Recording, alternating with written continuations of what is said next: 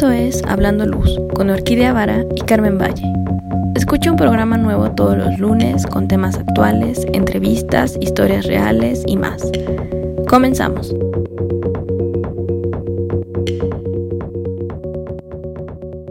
Muy buenos días, Carmen, ¿cómo estás? Hola Orquídea, muy buenos días. Muy bien, gracias. Bien aquí disfrutando el veranito, la lluvia y todo. Ay, la lluvia ni me digas. Estoy feliz porque esta semana no me mojé. ¿Estás de vacaciones? Sí, sí, ya merecidas. Bueno, o sea, vacaciones encerrada en casa, ¿no? Pero, pero finalmente, y claro, teniendo que hacer tesis y presentaciones y cosas así, pero digamos que son vacaciones de que no estoy yendo a la escuela y ya tiene todo el mes. Pero como ya no estoy enferma, entonces apenas empiezan a sentir, porque eso de, empezar vacaciones y enfermarse, pues no, no está padre. Bueno, tienes más chance para estar este descansando, ¿no? porque a veces cuando andamos en el rush del trabajo y estás enfermo, es, es así de, no, ¿por qué me sucede a mí ahorita? sí, muy bien. Pues hoy eh, también tenemos otro programa específico del cual les vamos a platicar y es acerca de luz natural, que por cierto aquí en México estos días son más nublados que soleados. Bueno, mitad y mitad, ¿no? Yo diría. Sería como a veces este, en la mañana está soleado y de repente al mediodía ya se nubla y después en la tarde está lloviendo toda la tarde. Sí, es como raro, ¿no? Porque mientras en muchas partes del mundo esperan el verano para tener este sol todo el día, o lo están sufriendo ahorita. Por ejemplo, tengo, digo, no sé qué dirá tu hermano, pero mi hermana, que pues, sabemos que está en España, y un amigo que está en Francia, están así de muero, muero de calor, tenemos temperaturas de treinta y tantos, de cuarenta, no puedo ni salir a la esquina. Y nosotros mm. así de, está calientito, está rico. Oigan, sí, ¿qué está pasando, no? Con el clima. Realmente ahorita estamos viendo temperaturas muy altas que pues no se esperaban. De hecho, igual no sé si a ti te pasó, pero cuando yo estuve en, en, este, en Milán viviendo, pues, o sea, la temperatura de los 36 grados para mí ya era muchísimo. Porque, bueno, aquí en México no llegamos a tanto, sobre todo en el centro, ¿no? En el centro del país no, no alcanzamos esas temperaturas tan altas. Entonces, pues obviamente, pues no estaba ni acostumbrada, ¿no? Y ya te imaginas, ¿no? En el departamento donde vivía no, no utilizaba este clima artificial. Eh, únicamente tenía un par de ventanas y además, y además estaba orientado al sur. Entonces, pues en las tardes era un desastre el sol. Eh, a pesar de que los edificios, algunos tenían estos recubrimientos, pues no, o sea, sí era un hornito completo y en las noches pues yo tenía que abrir las ventanas así a tope porque el, espacio se, se calentaba tanto que literal, o sea, hubo me acuerdo que hubo una, una época en la que yo tenía exámenes y de tanto calor no me podía concentrar para estudiar. Y entonces agarré, literal, puse mi computadora en el escritorio y me tuve que poner una cubeta de agua en los pies para, para regular la temperatura de mi cuerpo. Porque era así demasiado el calor, o sea, yo decía, no, esto, o sea, pues sí, no estás acostumbrado, ¿no?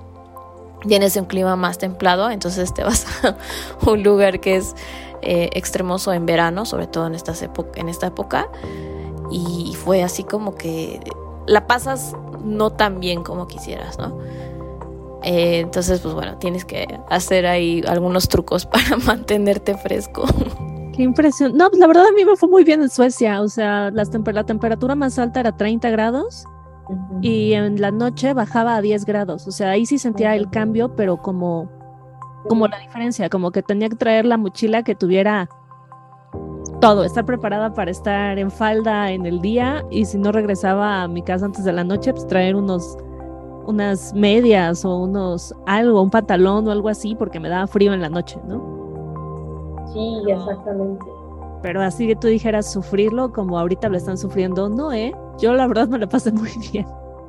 Incluso cuando llegué, esto fue como el verano ya que me regresé, pero cuando yo llegué, yo llegué en agosto, ya estaba terminando el verano, y yo estaba segurísima de que iba a ser un calor tremendo allá porque pues, sol todo el día y demás No, para nada, o sea, era sol todo el día, pero era como un invierno de aquí, que los inviernos aquí no son tan fríos.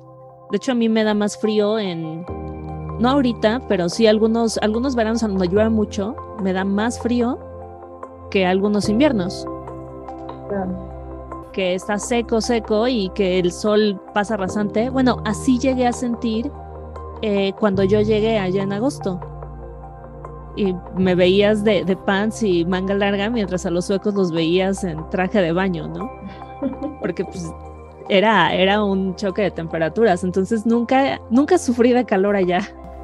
Eh, pues bueno, el, tema de hoy que también es luz natural y justamente abrimos con este preámbulo porque hoy en día pues vemos que muchos edificios están empezando a construir ya de manera más responsable en términos de acabados, ventanas, orientaciones. Y seguramente tú lo pudiste ver allá en Suecia, que son de los países que más integran este tipo de iluminación, ¿no? Porque como están en el hemisferio más elevado, pues obviamente el sol afecta de manera distinta. Y en países como lo que es México, casi siempre tenemos el mismo sol todo el año, ¿no? Digamos que la inclinación del sol es diferente, es muy poca, más bien, es muy poca la diferencia que puedes alcanzar a ver. Mientras que en otros países como Suecia, pues sí se nota totalmente eh, la temporada de demasiado sol, así, bueno, no demasiado sol, sino más bien más horas de luz al día que eh, pues lo que sucede aquí en, en, México. Sí, la verdad es que sí es un shock y es fascinante esto y aunque te lo cuenten, no lo, pues no lo entiendes porque realmente uno no valora lo que tiene, sobre todo cuando es luz todo el día, todos los días. Ahorita en verano podemos ver las 8 de la noche y sigue la luz y de repente dices, ay, qué raro, que se me, se me hizo noche muy rápido porque de repente ves el reloj y ya son las 9, 10 y dices, pero, pero hacía luz hace poquito, ¿no? Así de, ¿qué pasó? O puedes estar en la calle súper tarde y decir, ay, o bueno, entre comillas súper tarde, ¿no? Pero creer que son las 4 de la tarde y son las 8 de la noche. Entonces, realmente no entendemos eh, o bueno, sí, no entendemos la importancia de la iluminación natural porque la tenemos todo el día, todos los días. Es más, nos quejamos en diciembre o en invierno que el sol se mete muy temprano cuando se mete a las 6 de la tarde. Sí, exacto. No, y, y en esos países que tienen el, están en el hemisferio más este, al norte, pues ya son las 4 y ya empiezas a ver ¿no? el atardecer allá cállate, ya son las 3. O sea, en, invierno, 10 de la mañana amanece, a mí me tocó, ¿no? 10 de la mañana amanecía y 3 de la tarde ya estaba oscureciendo. Entonces era como, ¿qué sucede? Y en el verano, pues agárrate una buena cortina o una cosa para ponerte en los ojos para dormir, porque a las 2 de la mañana sigue la luz, o sea, nunca ves el atardecer, o ves atardeceres eternos, eso es increíble, ¿eh? O sea, me acuerdo que cuando yo fui a presentar, yo fui a presentar en verano porque obviamente no iba a viajar a Suecia nada más para presentar tesis mientras estaba haciendo un frío de menos 20, gracias. Me esperé a verano para presentarla. Y una amiga me, me recibió en su casa, así gracias a Nelly. Y me acuerdo que llegaba un momento en el que no sé, te servías una copa de vino y nos salíamos al balcón a ver el atardecer pero ese atardecer duraba el suficiente tiempo para acomodar las sillas en el balcón, servir el vino, este, sentarte, platicar y todavía podías ver todos los colores, estar ahí un rato platicando, o sea, eran atardeceres eternos y súper bonitos. ¿no? Y eran, de repente veías eran las 10 de la noche, o sea, ¿cuál atardecer? O en otras ocasiones te querías dormir y pues no podías porque estaba el sol. O sea, nunca, la noche nunca era oscura, oscura. Y exactamente, entonces eso pues da una oportunidad y una disponibilidad que tenemos de la luz, ¿no? Y que además, pues bueno, eso va a depender eh, justamente de, pues en el espacio, ¿no? ¿A qué me refiero con esto? Que es importante tomar en cuenta eh, pues las dimensiones del espacio, si este, si tu casa donde vives tienes ventanas, tragaluces, la misma orientación del edificio. Ya lo comentábamos por ahí en un podcast anterior, este, estos temas, pero ahorita se los estamos ampliando un poco más. como les decía, bueno, el tema de los materiales es bien importante, ¿no? Porque si estamos hablando de materiales pétreos que lo que hacen es absorber el calor, pues en la noche esos materiales pétreos lo que hacen es liberar el calor. Entonces, en vez de que el espacio esté fresco, pues va a seguir siendo un, este, un, hornito, ¿no? Y sobre todo también el tratamiento de las superficies, que pues eh, siempre estamos observando también el tipo de acabado y los colores que manejamos. Entonces, la luz natural es un recurso que no se va a agotar, por supuesto. Es una ventaja tener sol todo el tiempo, pero sí tenemos que empezar a trabajar mucho con el tema de la luz, sobre todo porque también estamos hablando de términos de ahorro energético, eh, sostenibilidad. Entonces, es bien importante que en nuestros proyectos o cuando estemos trabajando con el diseñador arquitectónico, nosotros podamos integrar este tipo de cualidades en el edificio que nos permitan a nosotros tener un confort, ¿no?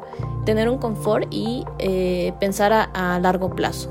Ahorita estamos viendo que pues las temperaturas están aumentando cada vez más.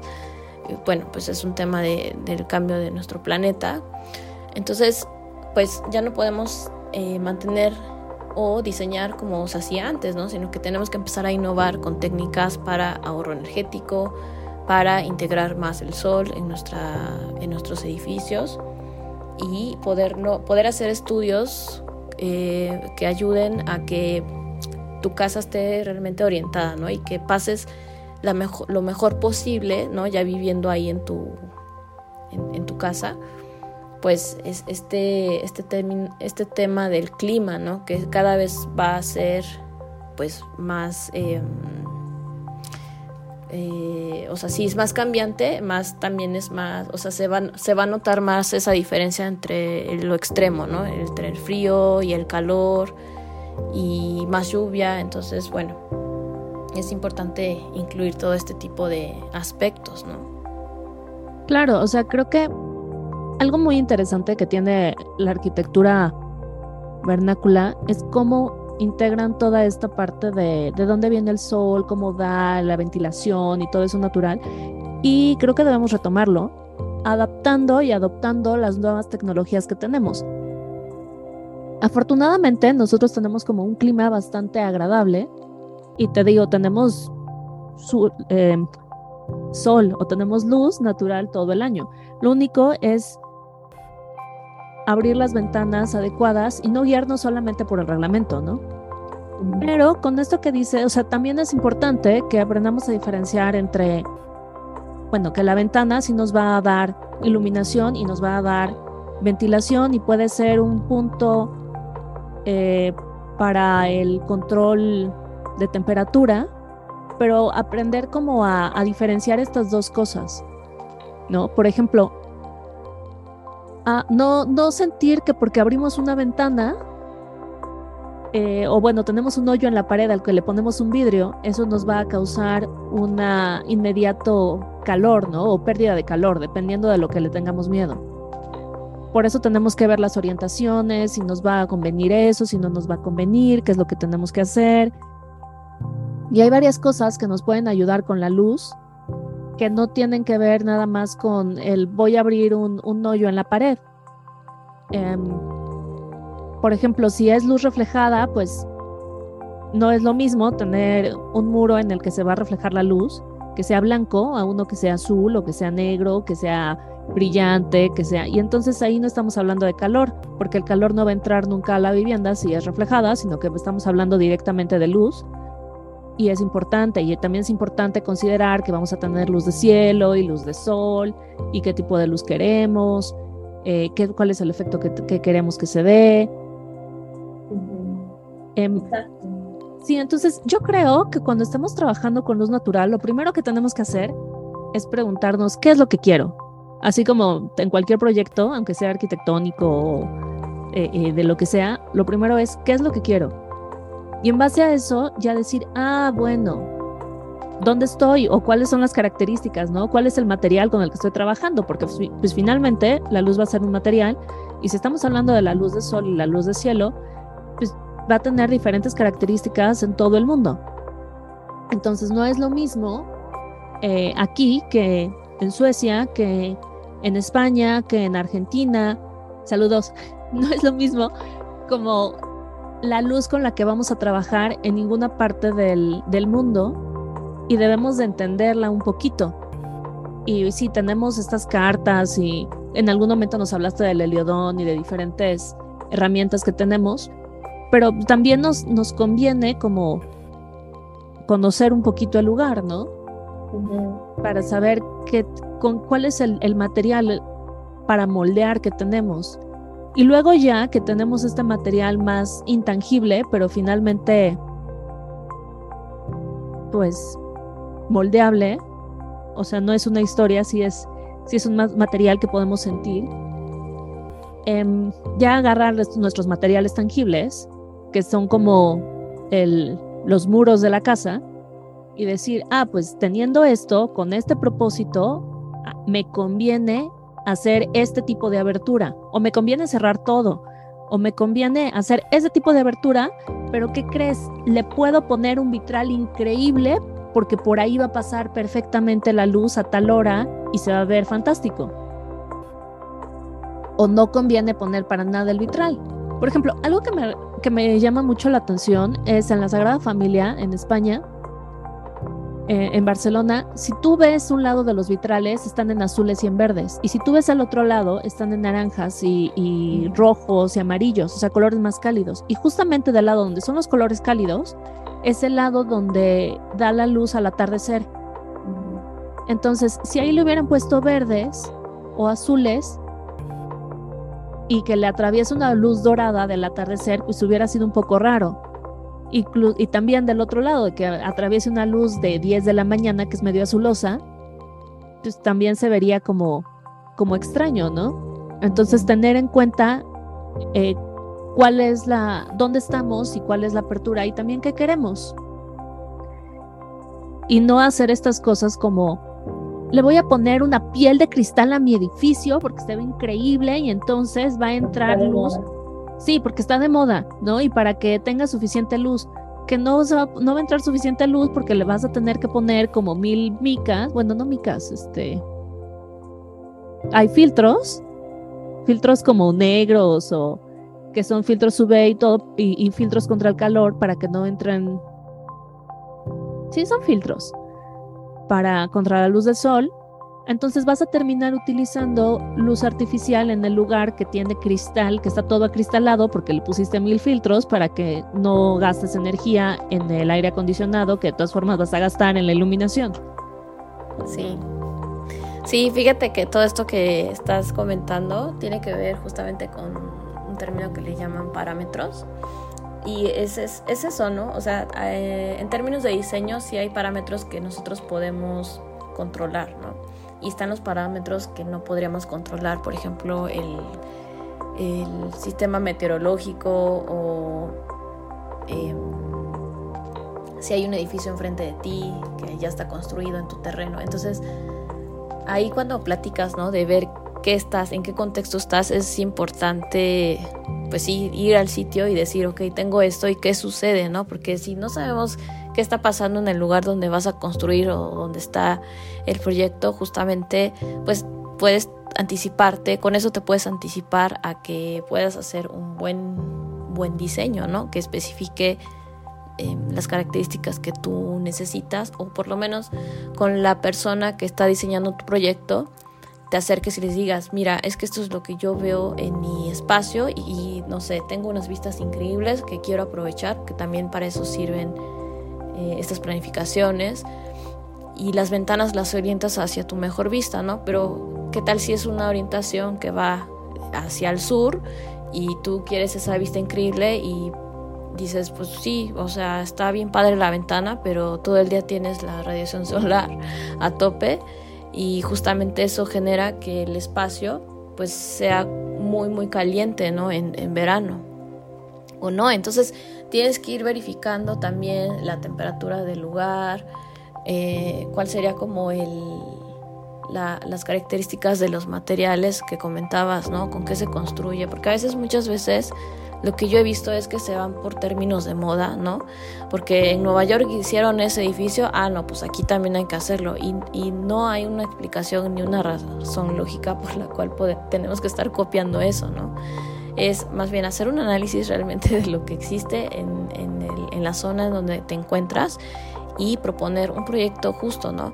Y eso es parte de nuestra chamba como arquitectos y como diseñadores y como iluminadores porque porque tenemos que orientar a nuestro cliente, ¿no? Muchas veces nuestra cliente únicamente lo hace porque viajó a tal lugar y dijo, esto está increíble y yo quiero traerlo a México, pero no necesariamente es lo más positivo para el proyecto.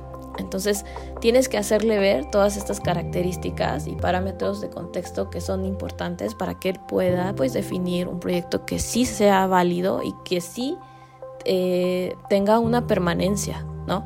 Y que no se quede como un elefante blanco ahí porque al final después pues no fue el mejor diseño, ¿no? No, no estuvo pensado. O sea, que, o sea, que se construye nada más por construir.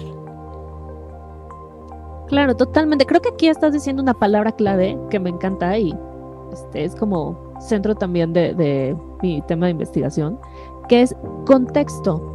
Y contexto, hablando del entorno, del entorno físico, de como del sol, de, de todo esto, pero también es muy importante ver el entorno sociocultural.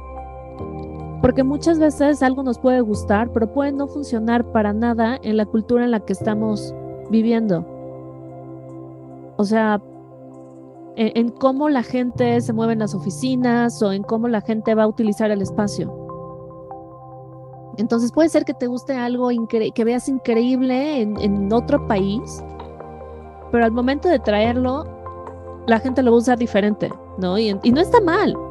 El problema no es de, de, las personas que no saben usar el edificio, sino es de uno que a fuerzas les está poniendo, o sea, quiere imponer cosas que son que se hicieron para otros lugares, tanto físicos como culturales o, sociales, ¿no? Y quiere que quiere enseñarle a la gente a utilizar su arquitectura cuando la arquitectura debe estar hecha para ellos, incluida la iluminación. O sea, algo muy chistoso me pasó allá en Suecia, que era que los suecos preferían más las luces cálidas y los tailandeses preferían las luces frías, porque veníamos de diferentes, em, de diferentes entornos y de diferentes culturas, y entonces en un lugar donde hace siempre frío, la luz que prefieren era cálida, y en un lugar donde hace siempre calor, la luz que prefieren era fría porque pues, les indicaba que no iban a tener tanto calor como afuera, ¿no? O que no se iban a asar, aunque nada más fuera cosa de percepción, o sea, aunque no tuviera nada que ver con la temperatura real.